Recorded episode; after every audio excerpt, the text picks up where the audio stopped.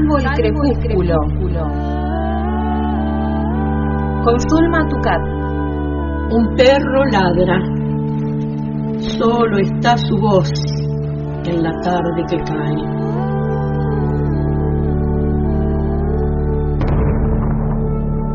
Soy el solitario que escucha sus ladridos en el poniente. Salvo el crepúsculo. Suelo rodar en el abismo, en el abismo. Enternece el crecimiento. Del habla, del habla, está hecho el vuelo.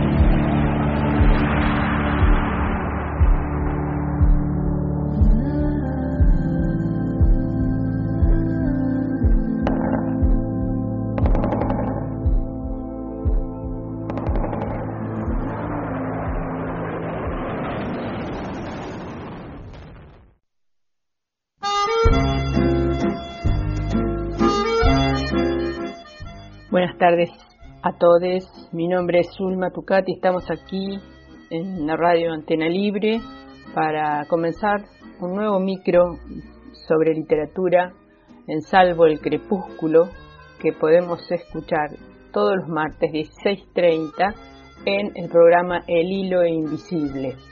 Y también se puede escuchar en la página web de la radio Antena Libre. Y mm, Hoy eh, vamos a conversar con una escritora, se podría decir roquense, Fabiola Soria, aunque es nacida en Bahía Blanca desde hace ya unos cuantos años, desde 2005, vive en General Roca. Y por ahí el otro día posteaba Fabiola que ya ha echado raíces aquí en Fisquemenuco, en la Patagonia Norte de Argentina. Buenas tardes Fabiola, un gusto em, eh, conversar contigo. Tenemos que decir que Fabiola es educadora, docente y escritora. Tiene libros publicados, libros de cuentos de ciencia ficción, de poesía, de microrelato y eh, bueno, ella nos va a contar cuáles son esos libros y cuántos son. Buenas tardes, Fabiola, ¿cómo estás? Buenas tardes, Zulma, ¿cómo estás? Eh, bueno, otra vez gracias por convocarme. Este, y sí, como decís, efectivamente nací en Bahía Blanca, pero desde que pisé el valle, que lo pisé por primera vez en 2003, me enamoré y bueno, dije, acá quiero echar raíces, acá me quedo. Y efectivamente este, es lo que, lo que hice, ¿no? Em, y en el valle se produce esto de como la eclosión de mi escritura, porque yo venía escribiendo y estaba mm, como que como que la tenía más escondida, como que la mostraba menos, este, como que me había encontrado con pocos pares, ¿no? poca gente que, que le interesaba lo mío o le interesaba lo mismo que a mí em, y que encontrás una interlocutoria. Acá justamente este, es como que empecé a encontrar interlocutores, este, este amor que tiene la Patagonia por la poesía, por la palabra. Y a mí me sorprendió muchísimo porque venía de una, una comunidad un poco más cerrada eh, en este respecto, si bien hay buenos escritores y poetas y todo, em, es diferente la experiencia. A mí me, como que esta me, me aferró más. Y sí, y escribo eh, Arquetipos es mi primer libro de cuentos de ciencia ficción y después este me largo al microrelato por, por esa cuestión de la concisión, de, el cuento cortito, em, porque con la poesía como que me pedí más. Después escribo poesía y bueno, y así finalmente hasta que llego a Relatos de la Cronohistoria, que es el último libro de relatos que tengo escritos, porque debo tener como alrededor de 40 cuentos de ciencia ficción escritos y, bueno, me parece que por la temática estos se agrupan en, lo que son los relatos de la cronohistoria. Eh, así que bueno, es un libro que está dividido en tres partes. Y el año pasado este, saqué la primera, este año saqué la segunda y bueno, este, y espero sacar la tercera pronto. Y es cierto lo que decís de Bahía Blanca. Eh, yo estuve, yo viví, estudié en Bahía Blanca y, y han tenido excelentes escritores que, que han trascendido, digamos, los niveles internacionales, pero por ahí la comunidad este, no refleja esa calidad, ¿no? Se cuesta, cuesta entrar en esos, en esos lugares. Eh, vos estudiaste en Bahía Blanca la carrera de profesora. Contanos, eh, vos sos profesora de física, me acuerdo, puede ser. Y contanos cómo se inicia tu vocación por la literatura, por la escritura y cómo se relaciona eso con tu carrera docente. Sí, en verdad, eh, lo que yo siempre supe que quería hacer era escritora. Lo que pasa que por ahí este, no veía yo de qué trabajaban los escritores, ¿no? o sea, no asociaba la venta de libros con la escritura. Eh, y sigo sin asociarlo, o sea, no, son cosas que parecen universos paralelos, este, al menos en nuestra Argentina, ¿no? Em, bueno, la cuestión es que terminé la secundaria y bueno, era de las rebeldes, que empezaba una cosa, empezaba otra. Em, y es como que hasta que me decidí a estudiar, em, empecé letras. Pero me empezó a pasar esto de que como que las letras te van estructurando demasiado este, la cabeza. La gramática tenía que ser precisa, o sea, bueno, la gramática es precisa y yo soy de las que insisten en que la gramática debe ser impecable. Eh, pero es como que depende de los cánones y las escuelas y los marcos teóricos. Y yo pensé, digo, esto me va a matar la cabeza porque de pronto la escritura eh, o sea, cuando se condiciona demasiado a la regla, eh, cuesta más. Y, en la época experimental, en la época en la que estás tratando de encontrar tu voz, eso es muy complicado. Entonces, había probado con varias, hice mm, artes plásticas, después me anoté en francés, eh, iba y venía. Y finalmente me anoto en la carrera de filosofía y ciencias de la educación, porque a mí yo sí sabía que me gustaba la docencia, sí sabía que quería dar clases. Y, bueno, y ahí fue que, digamos, hice el nexo. O sea, el nexo. Eh, yo es como que mantengo separado el aula de la escritura. Eh, me ha pasado de tener grupos maravillosos de chicos, que, las preguntas que hacen, que, que, lo que ellos leen, que lo que traen al aula, eh, todo eso es como que te genera un interés y vos decís, es genial, o sea, la, capacidad que tienen para pensar y reflexionar más allá de, lo que una misma ve es increíble. Entonces ahí es como que me empecé a ir, eh, o sea, ahí es donde conecto la escritura y, la carrera. Pero fuera de eso, o sea, me ha pasado en, pocos momentos decir, esto lo voy a llevar al aula. Eh, porque bueno, la escuela es, eh, digamos, tenés un grupo masivo, chicos que están con diferentes necesidades, chicos que tienen intereses recontra distintos a lo que vos le podés llegar a dar. Entonces, este, es como más difícil. Eh, y a mí me cuesta mucho transmitir, porque es como que sos fanática, o sea, yo soy fanática, me pones a hablar de libros y me fanatizo.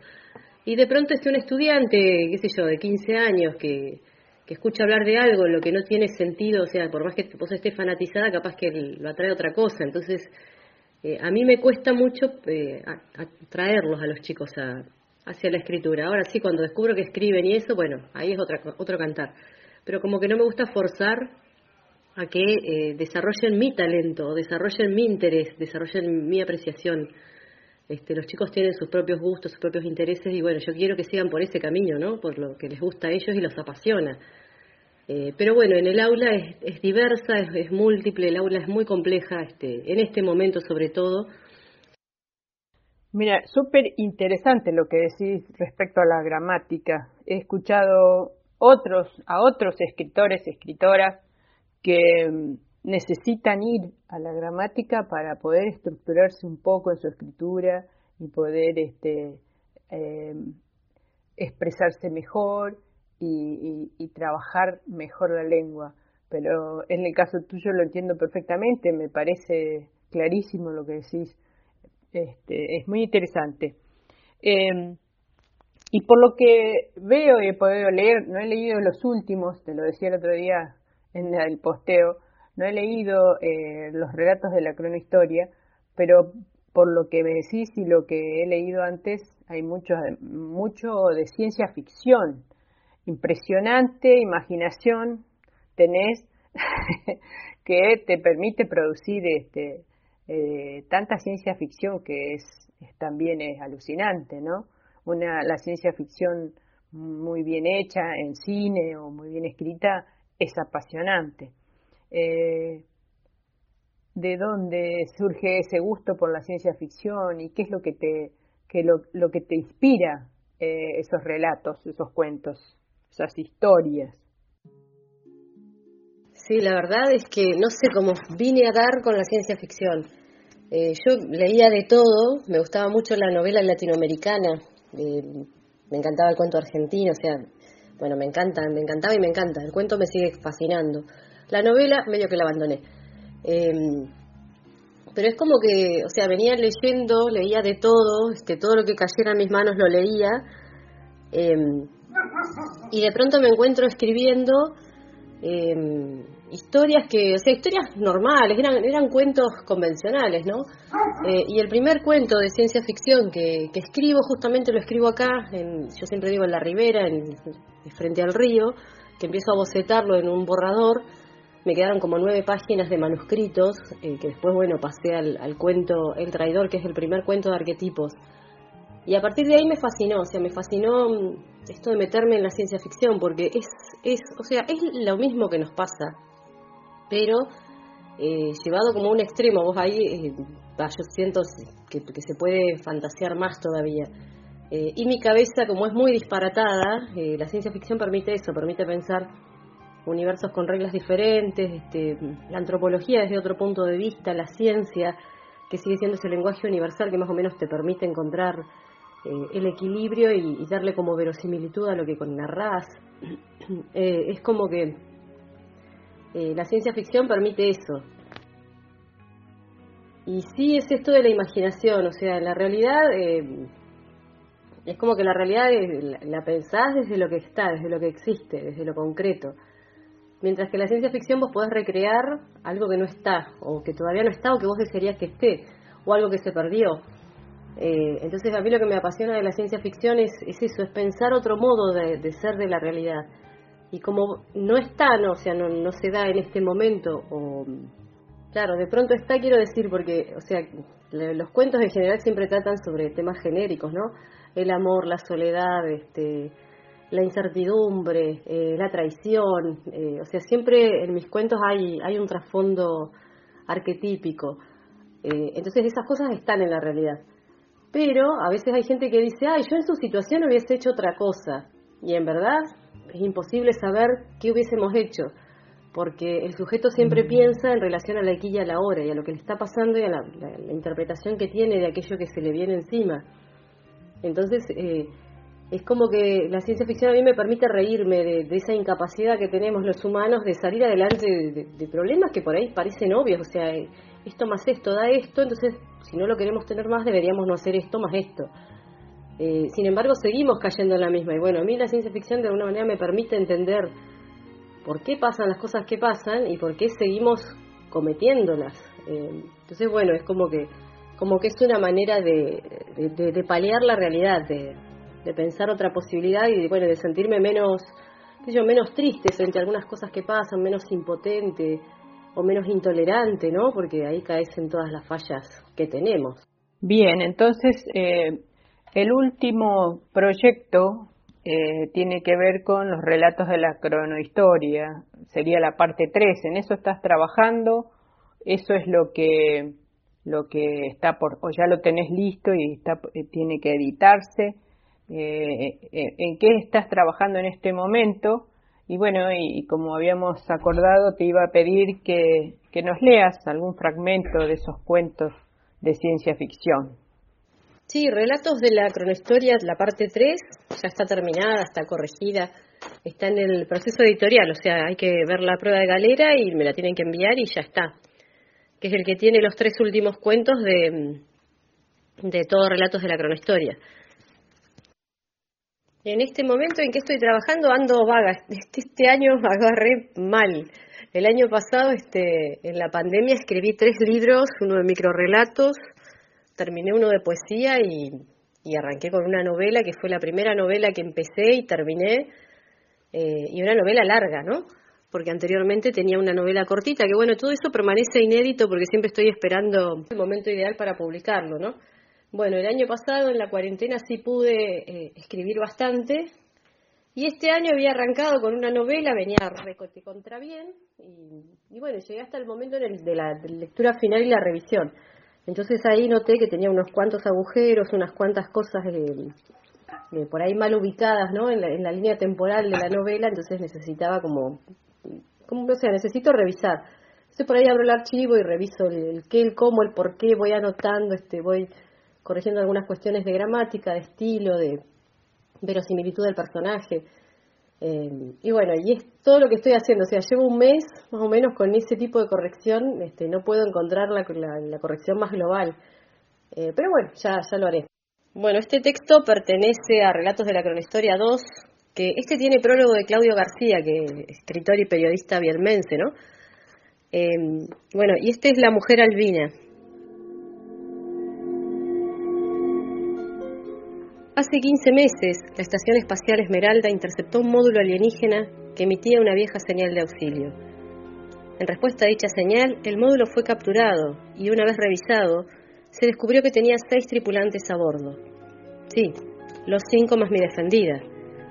Los seis estaban en muy mal estado y fueron inmediatamente puestos en cuarentena, tal como lo exige el protocolo de rescate, y recibieron los primeros cuidados médicos.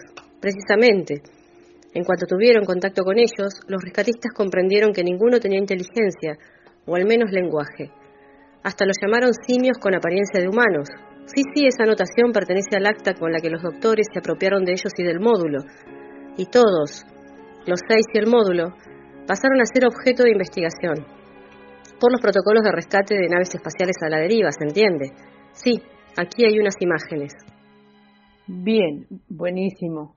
Y mm, además, este, sabemos que ilustras tus propios libros. Contanos cómo es esa experiencia y, y si es algo natural o también has, te has perfeccionado, te has formado con este, esta especialidad, digamos. Sí, el, tema de la ilustración, eh, es decir, hice dibujo cuando era chica, ¿no? Y después siempre me gustó, mm, eh, o sea, mi imaginación es como muy eh, plástica, entonces es como que imagino los lugares, imagino los entornos y a veces utilizo la ilustración como para terminar de darle forma a un argumento que me cuesta o a algo que no, no termino de definir. Eh, entonces a veces la, ilustración es, es, como que es, está, forma parte de la misma escritura. Eh, en el caso de este cuento de la mujer albina es al revés, o sea, escribí el cuento que me costó muchísimo tiempo, este cuento me llevó muchísimo tiempo. Eh, y hay muchos personajes, este, por ahí me han dicho, tiene como varios personajes, eh, hay que hay que llevarlo al cuento porque es como pensar en, es, es, como una novela comprimida en un cuento. Y por ahí hay gente que me dice, tendrías que armar la novela sobre tal personaje o tendrías que hacer esto. Entonces, bueno, eh, por ahí el, la ilustración de este eh, es como que toma un momento de, del cuento y, e ilustra, ¿no? Eh, es bien, bien definido, bien de, ay, está bien determinado. Pero a veces me pasa al revés, que necesito el dibujo para ver por dónde va a ir el cuento. Muy bien, clarísimo. Y bueno, y para ir cerrando, contanos cuáles son tus autores, porque hablaste de temas, de, de géneros, de la literatura, pero ¿qué autores eh, son tus preferidos? Yo siempre digo que mi, gusto por, por los autores se desarrolló en una librería de usados de Bahía Blanca, justamente, donde yo iba y seleccionaba de una pila de libros los que me parecía que yo tenía que leer, o los que me parecían interesantes. Así que he leído muchísimas antologías. Después empecé con, autores eh, propiamente dichos, ¿no? Bueno, Borges siempre me encantó, eh, así pensando en autores de cuentos. Y después cuando leí Bradbury, me enamoré de Bradbury. Entonces ellos dos, eh, referentes durante muchísimo tiempo hasta hoy, te este, los sigo leyendo. Después en novelas me gusta mucho Humberto Eco y la capacidad que tiene para imaginar ese mundo medieval me alucina. Este, podemos decir, bueno, son datos históricos, sí, bueno, pero él toma la mitología, toma el imaginario del mundo medieval y lo recrea. Así que yo siempre digo, este, Humberto Eco en el futuro quizás puede ser leído como, eh, o por ejemplo en la antigüedad, tranquilamente podría ser leído como ciencia ficción del medioevo, ¿no? Una cosa rarísima. Eh, y después, bueno, como he leído muchas antologías, eh, me han gustado autores. Eh, por ejemplo, cuando leo el cuento este de Marta Moujano Caño, o Caña, que es de Pehuenco ella, que se llama el cuento Gutagutarak, que es sobre el origen de los vascos. Es una cosa, pero maravillosa. A mí ese cuento me, me marcó un antes y un después, porque en un lenguaje muy coloquial, en un lenguaje muy sencillo, recrea toda una historia de ciencia ficción con un viaje en el tiempo hacia el pasado buscando el origen de los vascos y, y es alucinante. O sea, yo cuando leo este cuento digo, ah, entonces es como que se puede hacer una ciencia ficción regional, si se quiere, ¿no? Porque Bradbury, a mí Bradbury me encanta, pero yo digo, bueno, hay que irse a Marte, hay que irse este, a una sociedad distópica que se parece mucho a Norteamérica. Eh, entonces es como que siempre pensaba que la ciencia ficción tenía muy poco que ver con, la argentinidad o con, lo regional o con lo autóctono. Y cuando leo a, Marta Moujano Caña, eh, es como que ahí dije, ah, entonces la ciencia ficción realmente puede abarcar cualquier lugar. Eh, y bueno, fue a partir de ella que, empecé como a encontrarle voz eh, a mi propia escritura, ¿no? Buenísimo, muy interesante Fabiola, un placer conversar con vos siempre. Ojalá nos, podamos eh, volver a ver, a encontrar en las ferias del libro, en alguna presentación en vivo de, los libros tuyos, como, como era antaño. Muchas gracias.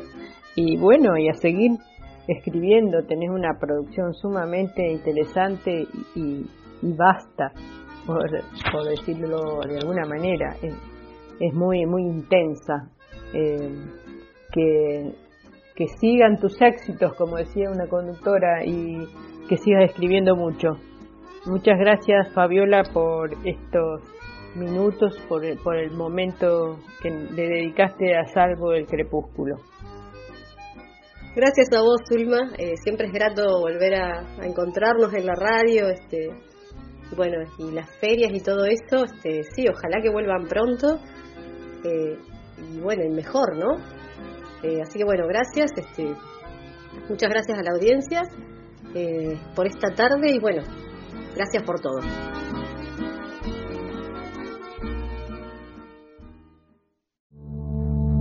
Pueden saltarse las palabras y la noción no será la misma.